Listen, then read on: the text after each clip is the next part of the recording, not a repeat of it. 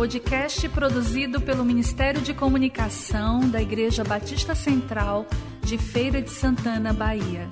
Visite nosso site batistacentralfeira.com.br. Série Homens em Oração com Tony Van Almeida.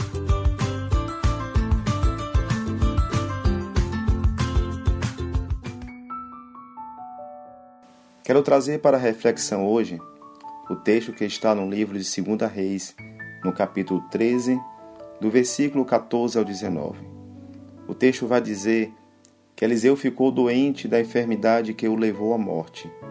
Jeoás, rei de Israel, foi visitá-lo e, chorando por ele, exclamou: Meu pai, meu pai, tu és como o carro de Israel e seus cavaleiros.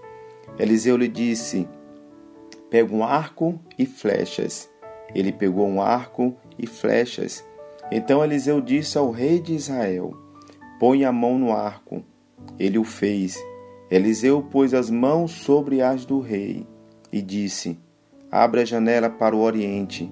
Ele abriu. Então Eliseu disse: Atira. E ele atirou. Eliseu continuou: Esta é a flecha da vitória do Senhor, a flecha da vitória sobre os sírios, porque destruirás totalmente os sírios em Afeque. Disse mais: Pega as flechas, e ele as pegou. Então disse ao rei de Israel: Bate no chão. E ele bateu três vezes e parou. O homem de Deus ficou muito irritado com ele e disse: Deverias ter batido cinco ou seis vezes. Assim atacarias os sírios e o destruirias totalmente. Mas agora atacarás os sírios apenas três vezes. Amém. Ah, irmãos, como muitas das vezes nós somos os protagonistas dessa história.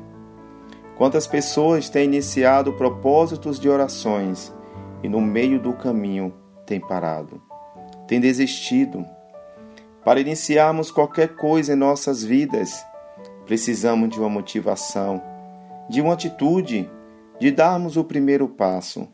Mas para continuarmos, precisamos de fé, de perseverança, precisamos de estratégias.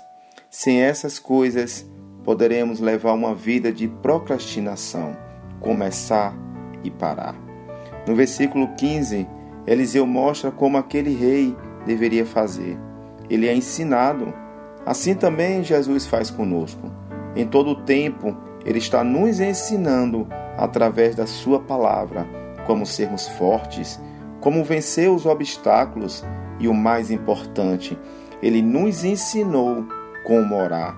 Olha o que Jesus diz: Mas tu, quando orares, entra no teu quarto e fechando a porta, ora ao teu pai que está em secreto e teu Pai, que vê o que é secreto, te recompensará. Ele nos mostra o caminho, nos diz que temos um alvo e que há uma recompensa, que há uma promessa. No texto de 2 Reis, há três elementos: o arco, a flecha e o alvo.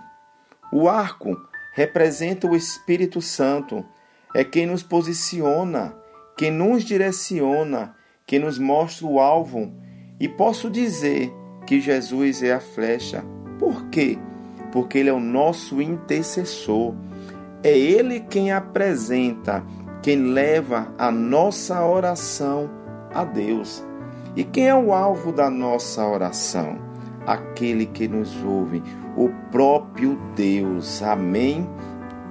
Muitas pessoas não têm prevalecido em orações elas começam e param. Não estão recebendo as recompensas de que Jesus menciona. Sabe por quê? Porque por muitas vezes estamos com a nossa aljava cheia de orações, de sonhos, de pedidos que foram interrompidos, interrompidos pelas distrações, por não sabermos administrar o nosso tempo, pela ansiedade que não permite esperarmos a resposta, pelo pecado que traz a vergonha e por diversas questões que Deus vai te revelar.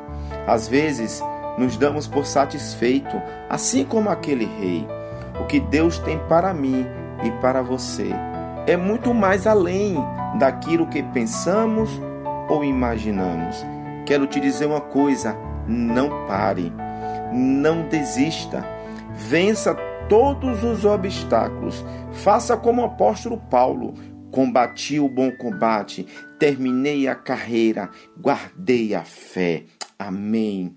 A minha oração é para que possamos permanecer na presença do Senhor até que ele venha ou até que ele nos leve. Fica a dica, meus irmãos: flechas na aljava não atinge o alvo. Agora substitua o nome flechas por orações. Deus te abençoe.